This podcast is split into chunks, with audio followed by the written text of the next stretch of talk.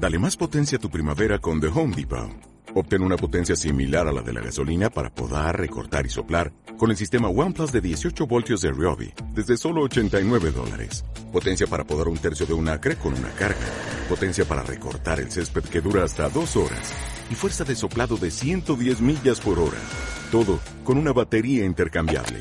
Llévate el sistema inalámbrico OnePlus de 18 voltios de Ryobi. Solo en The Home Depot. Haces más. Logras más. Bienvenidos al podcast Ethen Inside.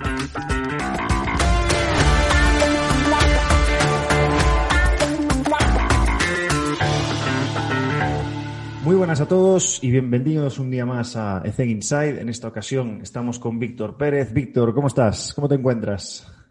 Muy buenos, Alex. Eh, nada, gracias por contar conmigo y es un, un, placer intentar aportar algo dentro de lo poco que sé. Perfecto, tío. Perfecto. Estamos encantados de tenerte con nosotros, Víctor. Eh, la pregunta inicial siempre es igual, que nos expliques un poco cómo es tu contexto del día a día para saber qué funciones desempeñas y, cuál es el contexto en el que te encuentras. Pues actualmente me encuentro llevando la preparación física de tres equipos de cantera del Valencia Basket, dos, dos, masculinos y uno femenino, los dos cadetes y un infantil femenino. Y aparte, este, eso lo llevaba ya el año pasado y aparte este año me han sumado el... Llevo un Liga 2 de Paterna, que es un club vinculado que tenemos al Valencia Basket.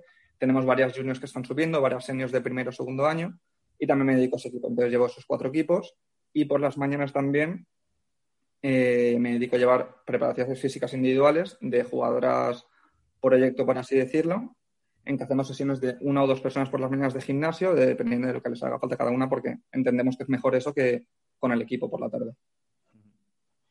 Para quien no esté familiarizado con la alquería, ¿cómo es esta estructura de club, esta infraestructura? Que, ¿Con qué recursos humanos te codeas en el día a día? Que nos expliques un poco para quien no esté familiarizado.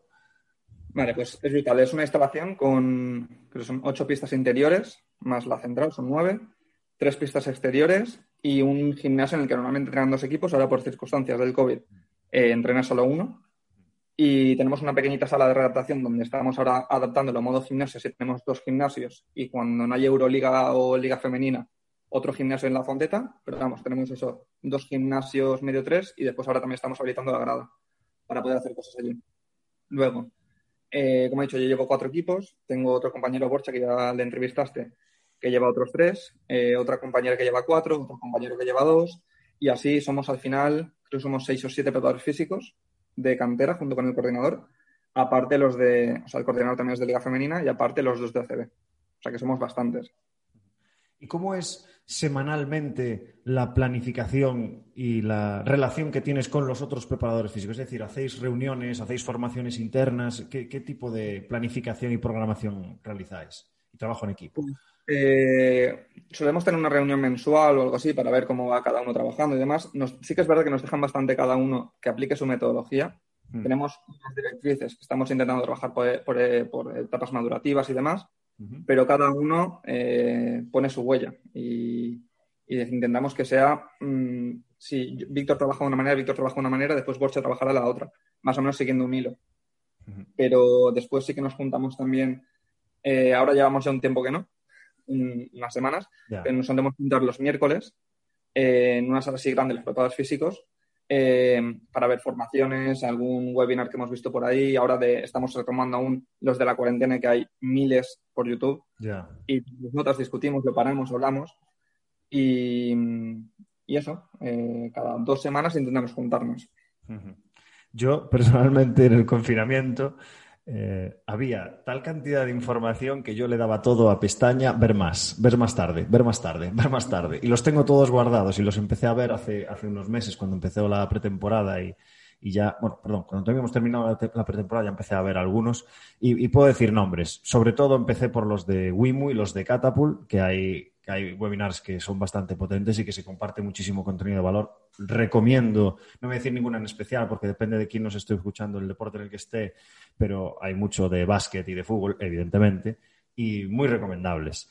Um, para ir un poco más al grano a nivel práctico, ya sabes que me gusta, nos gusta saber mucho qué es lo que hacéis, porque es lo que, oye, pues si me da alguna idea, pues voy a intentar meterlo dentro de mi filosofía.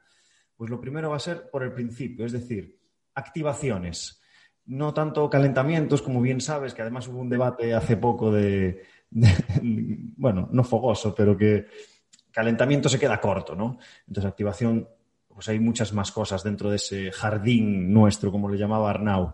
Eh, entonces, en las activaciones, primero, a nivel general, ¿qué es lo que te gusta introducir? ¿Qué tipo de ejercicios, qué tipo de conceptos te gusta trabajar eh, para lo que tú consideras una activación mm, potente, que, esté preparado el organismo para la sesión? Yo normalmente, ya sea pista o, en una sesión al uso de gimnasio, empiezo por patrón respiratorio, respiraciones o sea, activar eh, lo que es la caza, o sea, activar el diafragma, a que no sea respiración típica torácica, eh, suelo pélvico y demás. Luego, eh, dependiendo de, o sea, normalmente les hago el overhead squat, a partir de ahí sí que puedo hacer algún test más si veo alguna, alguna cosa no lo veo bien del todo. A partir de ahí, cada jugadora trabaja en base a las disfunciones que tiene en esa parte de activación, movilidad y acaba haciendo algo más eh, como potenciación post-activación porque es que la siguiente parte a eso en una sesión de gimnasio es cuando meto la, potencia o la pliometría, antes del trabajo de fuerza al uso. El trabajo de potencial eh, post-activación, ¿lo metes eh, con autocargas o lo metes con cargas o lo individualizas? Depende del lo individualizo. O sea, la primera parte de activación y pliometría y potencia, cada jugador tiene lo suyo. Después la, parte de fuerza es para todos el mismo. Pero esas partes las individualizo porque si, por ejemplo, tengo algún jugador con tendinopatía rotuliana, igual no puedo meterle un isométrico máximo con carga y demás porque es que no va a poder hacer lo que resta de sesión. Ya, ya, ya. Perdona, perdona, que te corté. Continúa. No, no, tranquilo. Vale, que me refiero, ¿Con qué frecuencia? Porque hay gente que, por ejemplo, utiliza. ¿Qué logística utilizas? Es decir, les das un vídeo, les das un PDF, se lo explicas verbalmente para que se lo retengan durante 15 días y cada dos semanas se lo vas cambiando. ¿Qué, programación haces aquí con las activaciones individuales? Tenemos la prepartido. Eh, les hice un test en temporada les o sea, tres meses haciendo lo mismo y en Navidad les vuelvo a hacer el test. Y a partir de ahí reestructuraré el tema del prepartida. Hmm. También, si hay alguna lesión entre medias, obviamente se cambia enseguida. Y, luego, para las sesiones del gimnasio, como son más píldoras que podemos ir dando cada semana, si veo que una jugadora eh, quiero que mejore su flexión dorsal tobillo, su, su, movilidad de cadera o lo que sea, igual, si tengo tres sesiones, igual en dos toco tobillo porque lo veo más, más urgente en esa persona y en otra toco cadera. O sea, que cada, cada, como hacen tres sesiones o cuatro de gimnasio a la semana, ahí lo voy cambiando cada día. Perfecto. Citaste antes el tema de, pues en esas píldoras, en esas activaciones personales, meter eh, ejercicios que estén enfocados a lo que has visto en valoraciones y test eh, inicialmente. La típica pregunta que seguro que pensabas que te iba a hacer, que es, ¿qué batería? ¿Cuántos ejercicios? Porque hay un montón de valoraciones y de test, pero claro, el tiempo eh, es, un bien muy preciado y hay, que, hay que ser efectivos. Entonces, ¿qué test te gusta introducir en, pretemporada y para comprobar la evolución también? Y si lo retesteas, claro. Sí, normalmente eh, los test los cuadramos ya en cantera y hacemos con todos lo mismo, tanto chicos como chicas.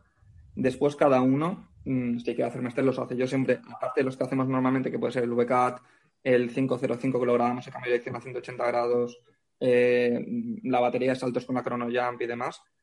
Eh, después yo meto el overhead squat y a partir de ahí, hostia, que veo que, no puede bajar del todo por, yo qué sé, yo creo que es del tobillo. Eh, me voy y le hago el test de flexión dorsal de tobillo, que creo que viene de la cadera, igual le hago, el, active single leg raise. O sea, al final va en torno del FMS, pero mm, hago el overhead squat y a partir de ahí, si veo que algo no me cuadra, ya voy desglosando un poco más con algunos test más específicos de la cadena o del eslabón que yo creo que está más débil o que puede fallar por ahí. Que igual es porque me dicen, no, pues no es este, ah, pues me vuelvo al otro. Vale, perfecto. Eh, esto está muy frecuente, eh, está muy reciente, perdón, en las, en las entrevistas que tuvimos con Roger y Antonio en cuanto a los aparatajes que utilizamos en nuestro día a día en el gimnasio y salió el tema del Velocity Based Training. Pero realmente me gustaría saber qué aparataje utilizas, si es que lo utilizas, eh, y también saber si estás siempre tú solo porque Roger decía muy bien, o entrenamos o valoramos. Pero las dos cosas es muy complicado si estás solo. Si tienes un equipo, como bien decía Antonio, en Mitrul, en Rumanía, pues claro, puedes utilizar un encoder, puedes utilizar una plataforma, puedes utilizar lo que quieras. Entonces, aparatajes, ¿utilizas algo de eso?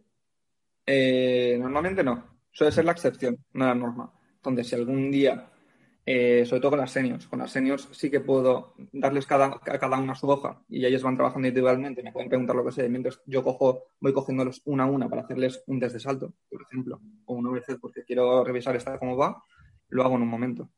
Pero en cantera yo sé que se complica la cosa, porque una vez intenté hacerlo, es uno de esos errores que cometes de, vale, os dejo aquí trabajando, está el trabajo en la pizarra, me vais preguntando, mientras me quedo con esta haciendo el salto, desastre total. Se les va, o sea, no, siendo yo solo con 12 chavales o chicas que no tienen esa capacidad de trabajo de decir, hostia, esto va a venirme bien. No, las señas es diferente. Pero no, no. O sea, eso es la, excepción. El encoder lo he metido, creo, una o dos veces, la plataforma una o dos veces y ya está. Porque estando yo solo no me da para más. Cuando estás solo es, complicadísimo. O entrenas o valoras, está clarísimo. Em, yéndonos ya hacia el gimnasio, eh, me gustaría saber, porque hay gente que tiene, por ejemplo, lo explicó Robert Tejero, eh, que tiene pues, diferentes agrupaciones de, claro, estamos hablando de cuando ha estado en equipos de fútbol donde estaba él solo con 25 jugadores, pues claro, al final lo que se convierte en un problema es en, cómo gestionar ese grupo eh, a nivel, porque claro, tú quieres individualizar, pero es imposible con 25 personas en el mismo. Entonces, me gustaría saber a nivel de diseño de, y agrupación de sesión, ¿cómo, ¿cómo, lo estructuras? ¿Lo estructuras por circuitos? ¿Lo estructuras, pues, yo qué sé, la activación grupal es para todas igual y después individualizas? Estoy hablando en femenino, pero sí, sí, sí, no masculino. de los dos, así que sí, sobre todo me centro más en las seniors. Las seniors, por ejemplo, tengo la suerte de que hay cinco o seis que por las mañanas no tienen universidad o ah. hay varias que son fichadas, entonces por la mañana ahora mismo hay cinco o seis haciendo tiro y por las tardes me vienen pues, las juniors que están doblando o las que sean. Entonces tengo dos grupos de seis bien marcados. Entonces ahí no tengo problema. Después con la cantera individualizo sobre todo mm, por tema de dolencias, eh, molestias, lesiones, lo que sea, y cada uno, si alguno está muy desmarcado del grupo, tiene su entrenamiento individual, si no, todos tienen el mismo, que los divido por tres bloques o cuatro, dependiendo de la sesión. Igual intento basarme un poco en la metodología EXOS y demás, en que tienen un ejercicio principal, uno auxiliar y uno que me ayuda a mejorar el primero. Entonces, igual, si tengo, divido tres jugadores en cada bloque, uno trabaja, pasa al siguiente, pasa al siguiente, descanse. Entonces mete el otro. Y ven así de trabajando. Esto es algo que yo recientemente lo he cambiado, porque sí que es verdad que al final, bueno, como todos, quieres intentar ir al grano, a hacer un traje a medida a la jugadora, pero al final, como que, y esto lo dijo Robert también en la entrevista, que cuando les pones por parejas, cuando les pones por tríos o pequeños grupitos, entrenan mejor. Aunque todas estén haciendo lo mismo y tú pienses, bueno, este ejercicio le vale a todo el mundo, pero sobre todo le vale a esta jugadora. Y en el siguiente circuito voy a meter esto y le va a servir a todo el mundo, pero sobre todo a esta jugadora. y la verdad es que entrenan mejor que si les haces tú un traje a medida individualmente porque estás cediendo la autonomía del entrenamiento a la persona. Entonces, si la persona, como tú bien dices, está bien entrenada, tiene cultura y de trabajo y tal, bien, pero lo normal es que te encuentres a una de cada diez. Entonces, sí que veo interesante esas agrupaciones y porque, porque va a mejorar el, nivel de intensidad de la sesión. Eso no sé si te habrá pasado. Sí, sí, sí. Yo suelen ser tríos o cuartetos. El año pasado sí que, sí que tenía menos carga de trabajo yo, porque en vez de cuatro equipos tenía solo tres de cantera. Sí. y las mañanas las tenía libres, por tanto sí que me dedicaba igual pues, a hacer cada, hoja para cada jugador del cadete, que son cadetes, les hacía una hoja para cada uno. Al final vi que era una pérdida de tiempo, claro. porque si me pegaba yo el curro de estar no sé cuánto tiempo por la mañana haciendo cada uno su, plan de entrenamiento, vale, el otro día hicimos esto, hoy vamos a hacer esto con este jugador, porque igual el fin de en vez de jugar un partido, jugaba dos pero llegaba la sesión de entrenamiento y uno perdía la hoja inexplicablemente, otro se juntaba con otro a hablar, no acababa la sesión, es que a mí no me ha dado tiempo, es que a mí no sé qué, digo, se está puesto para que os dé tiempo de sobra. Pues mira, esas cosas que pasan con los niños. Tengo apuntado aquí, me gustaría que me dieras tu, opinión en cuanto a la diferencia del entrenamiento eh, masculino versus femenino. Y no tanto a nivel fisiológico, bueno, si quieres puedes comentarme algo, porque ya, ya ha aparecido, eh, sobre todo chicas que han hablado largo y tendido sobre, sobre el control de la menstruación y, cómo los niveles de progesterona afectan a, a, esa semana en la que, bueno, hormonalmente, pues tienes un tope, un techo hormonal que, pues, que tienes que lidiar con él. Pero bueno, que realmente es preguntar qué tal estás, como le preguntarías a cualquier otra persona. Pero más a nivel, pues, gestión de grupo quizás o o tipos de ejercicios, las diferencias que tú ves eh, entre entrenar chicos y entrenar chicas? Pues, eh, bueno, a nivel fisiológico, sí que cuando se acerca una competición, por ejemplo, el año pasado, con la minicopa sí que lo hicimos, de uno o dos meses antes ver cómo iba el ciclo menstrual de cada jugadora, por tal de llevarlo mejor de cara a esa competición importante, eh, pero el resto de temporada no lo hice. Igual que ahora este año, hasta entonces, hasta ahora no he controlado nada de las infantiles porque también hay algunas que no la tienen, otras muy irregular. Es una locura llevarlo. Mm. Eh, después, en cuanto a diferencias entre chicos y chicas, llevo cadetes de primero infantiles de segundo. Eh, las chicas cogen mucho mejor los ejercicios, les pido hacer una bisagra de cadera, un peso muerto mucho más fácil, con los chicos me toca ir mucho más despacio, que también que siempre pensamos del desarrollo a largo plazo, pero sí que es verdad que cuando planteo algún ejercicio que puede ser algo más complicado, o de conciencia corporal. Mm. Las chicas lo hacen mucho mejor, no sé si por ganas o porque pueden o por qué, que los chicos, que igual tengo algún cadete de segundo, que aún no me hace bien una bisagra de cadera y todos los días trabajamos la pica, vale, toco el culo en la pared, mírate al espejo, todo. Lo hace bien, igual a los dos meses se lo ha olvidado otra vez. Entonces, las diferencias es eso, que con las chicas, a pesar de ser más jóvenes, puedo avanzar más, que con los chicos o con los chicos tener más calma y decir, vale, sois muy brutos porque siempre intentáis hacer las cosas mal y coger más peso, pero es que esto es muy poco, es muy poco peso. Digo, ya, pero es que aquí lo que quiero es que tu cuerpo no se mueva y que seas capaz de mover este igual en un chop o en un lift o lo que sea. Me, levantan todo el peso compensando por todas partes. Pero lo que quiero es que seas estable y que puedas levantar esto y bajarlo sin tú inmutarte. Y las chicas se lo cogen mucho mejor. Y, y esta es la pregunta del millón. En cantera ¿Con qué problemas, o sea, imagínate, cuando, cuando empiezas con un equipo juvenil o incluso cadete, por primera vez, ¿con qué déficit te encuentras, te encuentras y el típico pensamiento de, Dios mío, eh, tienes 15 años y no sabes hacer una flexión, no sabes hacer una bisagra de cadera, no sabes hacer una sentadilla? Entonces, ¿cuáles son los fundamentals, las bases fundamentales que Víctor considera que debería tener cualquier persona a nivel cantera? Eh, bisagra de cadera, eh, un, buen patrón de squat, que al final es tener buena flexión dorsal de tobillo y buena movilidad de cadera. Hmm. Y una flexión. Has dicho mucho, ¿eh? Eso es muchísimo ya. claro. Eh, normalmente sí que te das cuenta que en junio o julio la mayoría de gente sabe hacerlos, pero en verano hacen un reset y cuando llegan en, en septiembre es, un jugador o una jugadora que parece que no haya entrenado en su vida. No sé por qué, y eso que se les manda trabajo, igual con algunos se entrena o, no, se les olvida y toca volver a empezar. Aunque sí que cada, es verdad que cada año es más fácil, porque al final conforme te van enseñando cada vez más, te mm. coges más fácil. Pero vamos, me quedaría con esos tres. Mm. ¿Y tienes algún tipo de, o tenéis algún tipo de planificación de pues yo qué sé, los, estos son los gold estándar que deberían tener las jugadoras cuando lleguen a juveniles. Ya sé que es un poco locura porque no, vamos a modelar a los jugadores, pero sí que, pues lo que acabas de decir, eh, que, cuando lleguen a juveniles, si yo empiezo con unos infantiles, porque sean capaces de hacer estas tres cosas. ¿Eso lo tenéis planificado? ¿Seguís un método propio en, alquería? ¿Cómo, ¿Cómo lo hacéis? Lo tenemos un poco extraoficial hablando entre nosotros. Sea, hablando entre los jugadores físicos, vale, pues yo tengo, si yo hablo con mi compañera que está con el infantil de primer año y estoy en el segundo año, vale, eh, me, voy juntando semana a semana, o hay veces que he cogido yo desde primer año porque ella no ha podido, lo que sea, y mm. voy viendo lo que saben hacer. Entonces, cuando me llegan en segundo año, eso es lo que saben hacer.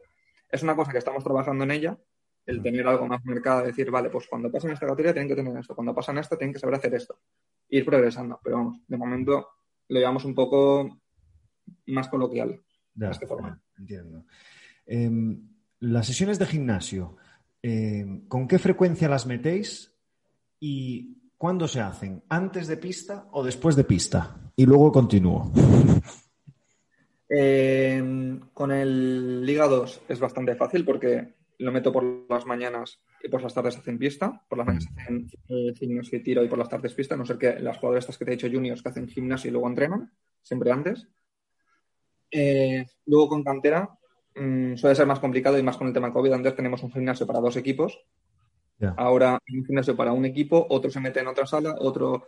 Entonces es un poco locura. Nos ha tocado cambiar todos los horarios y hay alguno que hace el gimnasio en la grada, hay otro que lo hace cuando el preparador físico puede, porque al cambiarlo todo, yo llevo cuatro equipos y, hay ratos que no puedo estar con dos equipos a la vez. Entonces, normalmente la norma suele ser antes de entrenar, aunque con el tema de la pandemia muchos entrenan después y ya está. Vale. Y luego, adaptaciones a pista, em, ¿qué tipo de... A ver, pongo un ejemplo mío. Yo intento siempre que haya durante la semana, que haya un ejercicio o un par de ejercicios que sean más enfocados a socio, socioafectivo, estructura socioafectiva. Eh, luego intento también agrupar por circuitos para que los entrenadores puedan entrar y que, bueno, como decía bien Antonio, que cuando el entrenador está implícito en el ejercicio, la frecuencia cardíaca de las jugadoras sube.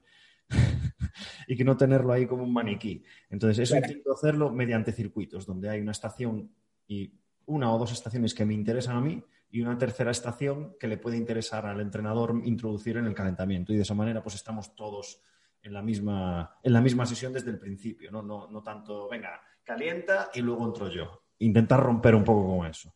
Y luego, pues intentar meter ejercicios de, cambios de dirección, eh, ejercicios que están relacionados con los sistemas. Eh, si hay algún ejercicio que pueda ayudar a mejorar algún concepto defensivo para el rival que tenemos el fin de semana, pues también lo hablas, intentas meterlo pues, en otra estructura circuito. Es decir, utilizo los calentamientos para cosas que son útiles, para, que la jugadora perciba que estamos construyendo, no que solamente sea activarse, que también. Entonces, después de este rollo, para que te he dejado pensar un poco, ¿cuáles son esas estructuras que a ti te gusta meter en las adaptaciones de pista desde el minuto cero, en el momento de, venga, Víctor, empiezas tú? Vale. Eh, a ver, esto solo se me da realmente en el Liga 2, porque cantera mm, hay ocho pistas. solo es gimnasio, solo desempeñas función gimnasio. No, te digo, hay ocho pistas y normalmente teníamos dos sesiones de gimnasio con cada equipo y una de pista, pero con esto de la pandemia, que unos, unos equipos salen antes para no cruzarse con otros y todo esto, ya no hay pista para hacer el físico, entonces lo hago en la grada en la grada que puedo meter, sí que puedo, o sea, hay un espacio, un pasillo donde puedo meter sprints, cambios de dirección y demás, y es el día que meto más pliometría, igual con la cantera, mm. Para el día que estoy en gimnasio aprovechar más el gimnasio. Luego, con el Liga sí que hemos hecho esto que tú dices de ayer mismo, justo por ejemplo, em, teníamos las 13 jugadoras, eh, estoy calentando con 6 mientras 6 están haciendo parte su calentamiento individual, estas 6 cuando digo ya, salen corriendo, el entrenador marca un sistema y ellas tienen que hacer el 5 por 0, mientras las otras entran en pista, calientan un poco conmigo, otras vuelven. Esto sí que lo hemos hecho con el Liga 2. En cuanto a sesiones en las que no han hecho antes gimnasio, se han hecho antes gimnasio, como muchas veces en el propio gimnasio, igual en la sesión les marco, haz un sprint de 10 metros y un cambio de dirección de 45 grados. Igual ya tienen eso, entonces, como ya han hecho ese calentamiento y tienen estiramientos dinámicos y demás, ya salen directamente a pista para entrenar también porque entrenamos tarde y, si por la mañana se entrena o se viaja o lo que sea, por dejarlas descansar más después. Perfecto. Eh, vamos un poco a, las últimas partes así más técnicas y después vamos a más filosóficas, como siempre digo. Eh, control de carga. ¿Qué, te gusta, qué te gusta hacer? O, qué estás haciendo, pero te gustaría hacer? Vale, con cantera eh, no estoy haciendo nada. O sea, sí que hablar con los entrenadores. Sí que tengo un entrenador que está siguiendo la, escala de, o sea, le enseñé la escala de Nacho Coque y se ha hecho el, el ingeniero, se ha hecho una, un Excel en el que me lo ha compartido y voy viendo cada semana cómo en las cargas. Perdona, ¿tiempo, ¿coges tiempo útil o coges el tiempo? Es que hay gente que adapta la de Nacho Coque y coge total solo. ¿Hace total o útil? Total, total. Vale. Porque, porque, yo no estoy en la pista con el cadete, por ejemplo, que es el equipo este que hace eso. Entonces, el entrenador, está el entrenador y el segundo, y normalmente no lo hacen. Sí que intentan estimarlo de yo creo que he hablado esto, yo, esta vez sí que me he pasado hablando, esta vez no. Intentan moverlo un poco así, pero no. Hmm. Luego, con los equipos de cantera, eh, sí que, por ejemplo, ahora con el infantil, que viene una época en que igual se juega minicopa o no, no lo sabemos. vamos a empezar a prepararlo. Sí que tenemos un sistema de códigos en que a este, a este ejercicio lo metemos dentro de este código y le doy un valor, un factor tal, y lo multiplico por los minutos que trabajas. Y luego con el liga... Un ejemplo ahí, rápido, Víctor, para que la gente se haga una idea de los códigos. Un ejemplo solo. Mira, un ejemplo sería, por ejemplo, eh, un código V es velocidad, pues igual es un ejercicio de superioridades de 2 contra 1 a todo el campo. Hmm. Y eso se lo haremos por ejemplo, lo puedes, esto lo puedes meter en un match day menos 3. Sí, sí, sí, claro. Y le das un, un, un factor de carga 5, por ejemplo. El 6 es el más alto, que es el juego real, que sería hacer 5x5 o 4x4 en pista a todo el campo. Un factor 5 sería eso si has hecho ese ejercicio durante 8 minutos de tiempo total o tiempo útil, lo que sea, mm. multiplicas 5, por 8, te da una, unidad arbitraria de 40. Luego al final te da un sumatorio y tienes una carga subjetiva de lo que ha sido esa sesión.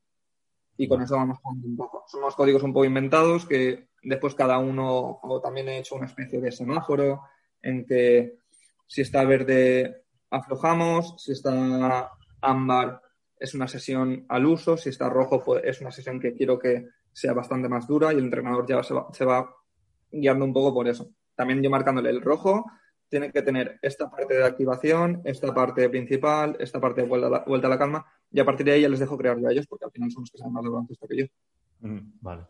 Sin ánimo de crear polémica, ¿cómo llevas esto de los códigos con eh, la comunicación con el entrenador y al final, qué es lo que hace el entrenador? ¿Sabes? Porque al final nosotros le, proponemos, oye, lo ideal es hacer esto, y al final, ¿qué es lo que hace? ¿Sabes? ¿Cuál es tu experiencia? Sí, sí, sí. Pues yo no hacía nada y fue el propio entrenador el que me propuso, oye, tal, Víctor, podríamos hacer esto. Y digo, mira, no, esperaba yo que, tú quisieses hacer eso. Entonces, como él me lo propuso, yo se lo hice, lo vamos actualizando semana a semana. Yo entiendo que él lo sigue. Sí que alguna vez me ha dicho, oye, Víctor, esta, esta vez me he pasado porque me han puesto los nervios o porque el, partido anterior ha pasado esto y les he dado una buena paliza, mañana ojo con ellos, digo, vale. Pero en el momento al proponerlo él, claro, al proponerlo él, sí que quiere seguirlo. Mm. Y luego, con el Liga 2, lo que hacemos es, eh, he usado alguna vez Polar Team, uso RP como tal, no, es hablar con ellas. Como las veo todos los días, mm. incluso sábados, domingos. Oye, ¿cómo vas? Oye, ¿cómo estás? Eh, estoy así, estoy así. Eh, vale, hablo con el entrenador. Mira, pasa esto. Ahora sí que, eh, igual que hay esta Quanter y demás, sí que estoy buscando alguna aplicación para Android, porque para ellos hay muchas, por ejemplo, Polar Team. Puedo usar solo alguna vez porque no tengo una tablet iOS, tengo una Android. Entonces, depende, con Android puedo poner para una persona, entonces para la jugadora que me interesa. Y luego, he encontrado una aplicación que se llama MindPro, que estoy intentando usarla, que es para que me digan también cuánto duermen, la calidad del sueño, cómo creen que ha sido, cómo de cansadas están, para que me digan eso. O sea, una manera de cuestionar por no ir, tener que ir por WhatsApp, porque al final es más engorroso para ellas también. Sí, sí, sí. No la conocía esta aplicación, así que, así que genial, que sale, salen siempre cosas nuevas. Yo tengo, no, no por, bueno, lo voy a decir directamente, yo estaba utilizando Quanter y dejé de utilizarlo no por la aplicación, sino porque las jugadoras se olvidaban de bueno, hacía un wellness diario, todos los días, y el RP después de las sesiones de carga, los de shoot arounds y todos estos no. claro, es que ¿de qué me sirve llevar el control si de 10 jugadores, de 11 jugadoras, pues 4 se olvidan? Claro, es que se, derrumba toda la toma de datos. Pero es lo que dices tú, sí que te ayuda mucho a, que la gente deje observar, que tenga una plataforma, la que sea, para que te pueda dar su opinión y luego ir allí y decirle, oye, ¿qué, qué pasa? ¿Que has dormido mal? Ah, pues el que niño me dio mucho la tabarra ayer una que tiene un niño de un año y medio o algo así. Entonces, claro, bueno, pero es eso. Al final es hablar con la jugadora y ver las sensaciones subjetivas que tiene para ir adaptándose y ya está. Eh, otro, otro, sistema que usaba yo era con otro equipo, eh, el sistema de multas. El que, el que o la que no me envía el RP, igual es un euro. O sea, hay un, hay un protocolo de multas establecidas. Vale, si se me olvida el RP es un euro. Si se me olvida el RP el día de partido son dos euros y se va sumando y al final hay un bote. Ahora, esto actualmente ya no lo hago. Pues en cantera no voy a hacerlo. ¿Cuántas cenas hicisteis? una, una muy grande para todos a final de año. Esto fue con un equipo masculino el año pasado. ¿Es equipo masculino? Sí, con un equipo masculino el año pasado, sí. Buah, yo este, yo este sistema de multas nunca lo he implementado en femenino, no sé qué puede pasar. Yo tampoco. si alguien tiene, si alguien está escuchando y tiene alguna experiencia, por favor que me mande un mensaje por Twitter, porque me gustaría saber qué es lo que ha pasado. Yo eh, era un euro, que es una tontería, pero euro euro al final me decía, hostia, este mes me ha tocado pagar 10 euros de por el RP. Y digo, pues aplícate. Y yo todos los días, al acabar el entrenamiento, que cuando sabía que entraban en la ducha, RP, lo ponía por WhatsApp. Cuando salían de la ducha, lo leían. Entonces, esa media hora era casi real. Mm. Algo teníamos ahí. Pero aún así se olvidaban. Qué bueno, qué bueno. Pero por lo menos repercuten algo bueno para nosotros, para la cena. ¿Cómo, cómo? Perdona que no te escuché eso. Repercuten algo bueno para nosotros. Ah, el bueno. que se olviden de eso. Una buena merendola, eso seguro. Sí. Em, Víctor, em, es una pregunta que, que está muy relacionada con la última que hago siempre, que es, durante todos estos años, ¿qué has cambiado a nivel de filosofía de entrenamiento? Si echas la vista atrás y ves las cosas que hacías antes, hay mucho cambio. ¿Has cambiado tu filosofía, tu metodología de entrenamiento? Mm, mm, muchísimo. Eh, a ver, yo empecé la preparación física realmente hace dos años. Yo tengo ahora 25, cuando acabo la carrera hago el máster y me meto ya. Entonces hace dos años empecé y me acuerdo toda la temporada esa no había ningún tipo de activación ni nada similar. Sí que, sí que esa primera temporada fue el Campeonato de España cadete y sí que cerca de eso empecé a hacer algo con, las- con ese equipo cadete femenino. Pero durante todo el año era eh, toca físico a piñón. A piñón en el tal. Y el no valorar, el hacer esto porque yo creo esto sin realmente mm, medirlo de alguna manera. Hemos hecho, he burradas por eso. Ahora sí que intento darle todo un sentido y decir, vale, voy a hacer esto por esto. No porque sí, no porque me apetezca o porque mm, mm, quiera, o sea, no por mi propio ego voy a hacer algo, sino voy a hacer lo que, lo que realmente necesita el jugador o la jugadora. Siempre ya justificar. no hago, lo, ya no hago lo- lo que yo pienso que es mejor de, aunque te pase esto, haz esto porque es lo mejor para ti, sino que también tengo en cuenta su opinión y las circunstancias en que está ese jugador o jugadora y digo, vale, yo quiero que haga esto, pero soy consciente de que no puede. Entonces voy a mm, reubicárselo de otra manera, voy a hacer regresiones, progresiones, tipo lo que hace Mm. para que pueda llegar al final a hacerles, hacer eso o que lo haga sin molestias y sin dolor. Eh, sí que si tiene algún tipo de patología o similar, no me gusta que tengan esa molestia durante el gimnasio. Mm. El gimnasio tiene que ser pain free, les digo yo, sin dolor. Entrena, sí tiene que ser una sesión dura, pero que no llegue a producirles ninguna molestia que les impida después el básquet. Mm. Porque al final ya son jugadores de básquet. Entonces, que nunca perjudique el gimnasio el básquet y luego cuando vayan a pista, si desgraciadamente o por malas cosas se, se tenga que hacer daño, que sea en la pista, no conmigo. Eso me gusta tenerlo controlado. Estoy tocando madera, ¿eh? Sí, sí, sí, sí. Em, Víctor, ¿compartirías algún error cometido y la experiencia que has sacado de ello y la lección aprendida para los que no tienen tanta experiencia? Pues el, error que me sigue pasando, o sea, mm, ahora estoy, mira, estoy leyendo libros para eso, eh, suele ser que como que suelo romper la- bastante la barrera entre entrenador y amigo colega. Sobre todo me pasa con las señas. De, como por edad, soy más joven que algunas y suelo estar en la media de la edad del equipo. Entonces, me ven más como un igual muchas veces, por mi manera de ser también, porque no soy muy sargento, por así decirlo. Y hay veces que normalmente funciona bien, pero el día que alguna jugadora viene sin ganas, igual no se me respeta tanto, Ya. ¿sabes? Y mm, con cantera sí que está mucho más marcado, que saben que yo estoy muy a buenas, pero en el momento en que veo que se desmadra la cosa, ellos saben lo que pasa. Mm. Y que tienen que ir, o sea, si yo en algún momento me pongo serio, tienen que ponerse serios ellos y ellas. Mm. Pero el, el error suele- el error que sigo cometiendo es que estoy intentando solventar aún eh, es ese que rompo bastante la barrera de entrenador jugador por temas de edades que eso me, me siento muy próximo a ellos más que los entrenadores y ellos también me ven igual hay jugadoras que me han dicho que soy como un hermano mayor claro entonces como que no perciben ese o sea no es un estatus ya porque no quiero que sea un estatus pero yo La jerarquía. Sí, jerarquía. Esa jerarquía como se rompe un poco y hay veces que cuesta un poco más arrancar. Eso me, o sea, me doy cuenta yo, se han dado cuenta compañeros míos que me intentan ayudar también, porque no soy, me cuesta mucho esa mano dura. De veces de, vale, vamos a parar ahora, ahora esto. Y si me enfado hay veces que no se me toma en serio. Entonces es una cosa que sigo mejorando con comunicación. Ahora bueno, luego me preguntarás eh, por lo que a, en el la voy a podcast. hacer ahora ya. Voy a, voy a Sí. saltarme un poco porque estás hablando sobre eso. Compártenos la, la bibliografía que recomendarías. Estoy leyéndome ahora el de Conscious Coaching de Bert Mm. Bartolomé. Mm. No lo he leído, Y- pero lo han recomendado mucho.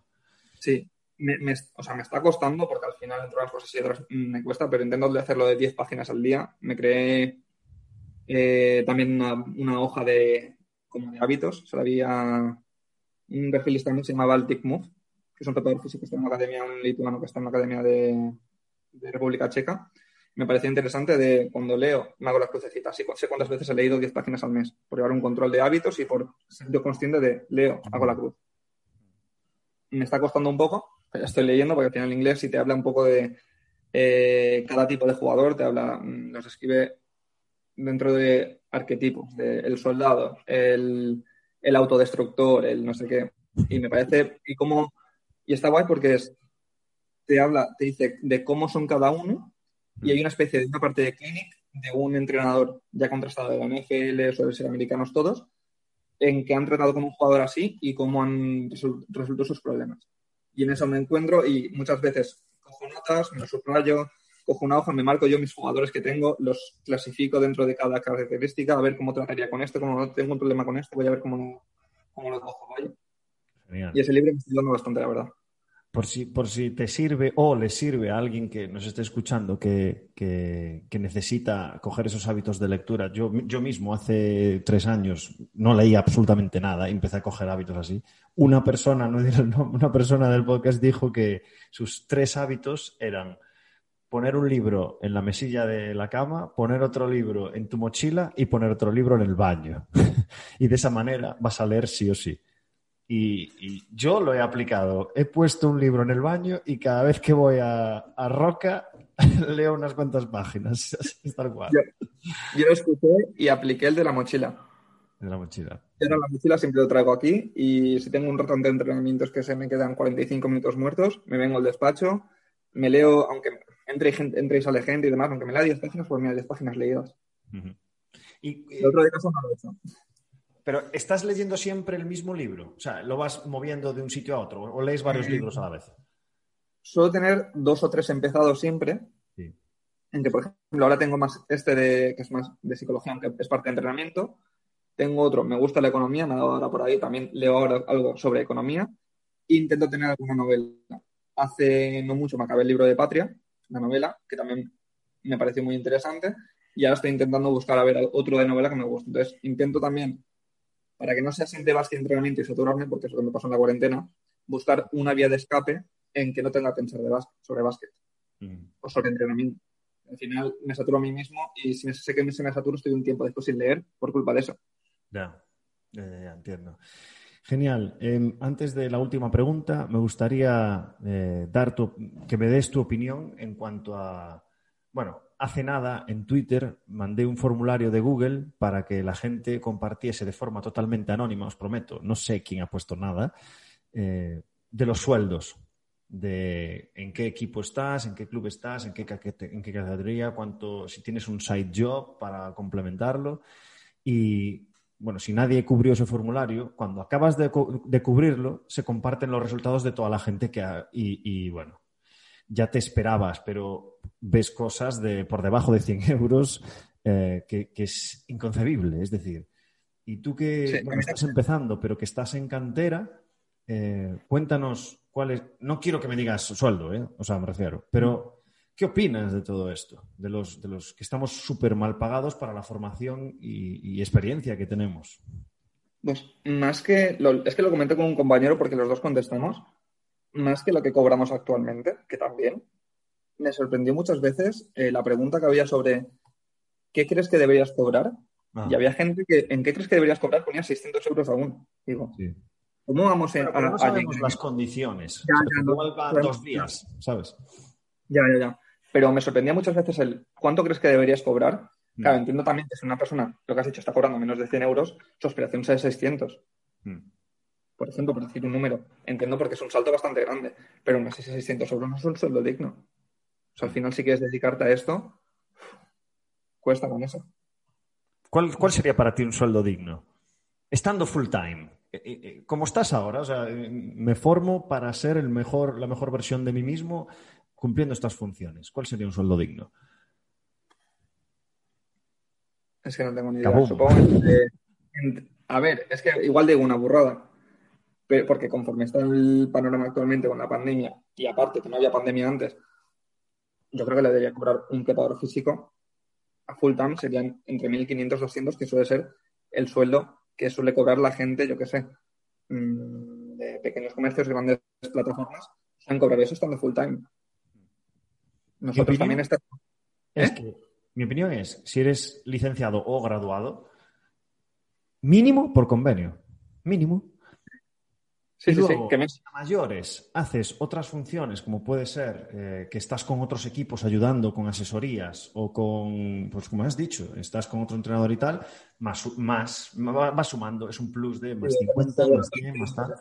Pero, pero si, quieres que esté full time, mínimo, págame por convenio. Y luego, esto es inviable, pero en función de la formación que tienes, reglada o no reglada, y la experiencia que tienes, pues ir sumando pero mínimo convenio. Creo que es, lo más sensato. ¿Qué pasa?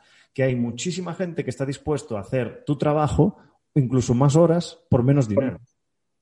Y ahí es donde se devalúa nuestra profesión.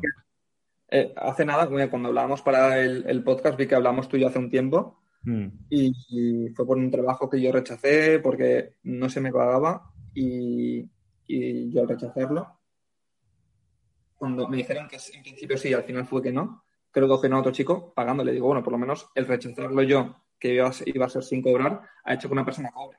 Pero no son maneras de empezar así. Ya, ya, ya. Bueno, has puesto tu granito de arena ahí para cambiar la situación. Cobre, yo me quedé en ese momento sin nada, pero vamos, alguien, alguien pescó eso, pues, me alegro por él. bueno, a mí me pasó eso, ¿eh? lo voy a contar. Eh, cuando yo, yo claro, lo, que te dicen siempre cuando eres jugador, ¿no? que te vas de tu ciudad natal y vuelves y cobras más. Pues esto es lo mismo, ¿no? Eh, aplicado al preparador físico. Yo estaba cobrando, eh, creo que estaba cobrando 500 euros al mes en el Uniferrol y, esto es graciosísimo porque el presidente, que me llevaba muy bien con él, me dijo, oye, que estamos, cuando ya me marchaba a Salamanca, me dijo, oye, que estamos buscando a una persona para sustituir de tal, pero tengo que pagarle mil euros porque tengo que traerlo de allí y no se daba cuenta de lo que estaba diciendo. ¿Sabes? Me estaba diciendo que, que, que, que, Alex, no te puedo pagar, no sé qué, no sé cuánto, vale, pues si no me puedes pagar, por, hago hasta aquí, hago estas dos cosas. Luego al final, pues con Lino, pues hacía más porque era mi tiempo de ocio. Porque gracias a Dios tengo Zen. Pero realmente estaba sentado en la mesa tomándome un café con él diciéndome, no, es que tengo que pagarle mil euros para que venga. Y yo, joder, pues bueno. Ya se paga el dinero por la misma faena que hacía yo. Pues eso, pues eso. Y al final vino Roger y, que, lo entrevistamos hace dos semanas y, estuvo cobrando eso. Pues, ¿sabes? El, cambio fue uno por otro y que, casi 500 euros de diferencia. Por eso. ¿Qué pasa? Ahí yo cometí el error de, no saber negociar, de no tener capacidad de negociación, porque era un pardillo y gracias a Dios, pues, pues a base de hostias vas aprendiendo a, no devaluarte. Y es una, es una experiencia real que, me ha pasado a mí aquí en mi ciudad natal. Y ahora, claro, ahora por supuesto que bueno, ya estoy en otra posición, ¿no? Pero por supuesto que rechazaría eh, esos, esos 500 euros, no, no tiene sentido. Yo, he tenido, bueno, eh, como creo que la mayoría del gremio, trabajos en negro, trabajos en que luego no sé cuántas horas y tengo un contrato de seis horas semanales, no sé ni las que estoy haciendo. Ya, ya, ya, ya. Porque una, eso, eso, eso, es muy gracioso, porque te dicen, no, te pagamos esto, pero solo a media jornada. ¿Pero qué, pero qué media jornada? si hago media jornada, tengo que venir dos días solo para, todo el trabajo que, me, lleva. Y siempre pienso, nadie, nadie piensa nunca en el, o sea, tienen en cuenta el tiempo que estamos con los chavales o con las chicas o con quien sea, pero no se tiene en cuenta, en cuenta el tiempo de preparación de las, de las sesiones. Que lleva su tiempo, que si quieres hacerlo individualizado o mm, medianamente individualizado, te lleva un tiempo hacer 12 entrenamientos diferentes. Hmm a las jugadoras. Y eso nadie lo tiene en cuenta nunca. No es un trabajo de oficina en que llegas, te sientas y empiezas. Es algo que te preparas en casa antes. Exacto, exacto. Muy bien, Víctor. Eh, te voy a hacer una pregunta que es un poco estúpida porque hace cinco años solo, pero bueno. Eh, Víctor, ¿qué consejo le darías al Víctor de 20 años? No hace tanto. no, no sé, es que eh, que siga con, los, con la idea que lleva. Yo a los 21 fui de Erasmus a aprendí bastante de básquet allí en Lituania, luego me fui a formarme a, Barcelona, al Master Retam, con Tony Caparrós, me aprendí mucho, y con, bueno, con todos los compañeros en general, que también, también están algunos ligados y demás, que siga esos pasos. Después que los primeros, que el primer año en Valencia, final cuesta de Mm, encontrar un sueldo digno, estuvo un tiempo que estaba sin equipo, al final me llegaron los equipos en septiembre porque nadie había encontrado una de me cogieron a mí que no tenía experiencia. Y que después siga porque al final apareció Valencia, no sé cómo. Y aquí me quedé. O sea que, al Víctor de 20 años que siga por el camino que va y, formándose tanto curricularmente como extracurricular, aparte he hecho más formaciones por gusto y, y que siga trabajando. Genial. Genial, Víctor. Pues nada más, eh, Víctor, muchísimas gracias por tu tiempo eh, y, por, por, contestar tan rápido, que hay gente que se me, se me, resiste ahí, tengo que, tengo que enviarle mucho mensaje, pero respondiste enseguida, se agradece y lo que digo siempre, que, que te deseo muchísimo, muchísimo éxito en lo profesional, pero sobre todo en lo personal, que te vaya muy bien, ¿vale? Así que muchísimas gracias, Víctor. Igualmente, Alex, muchas gracias.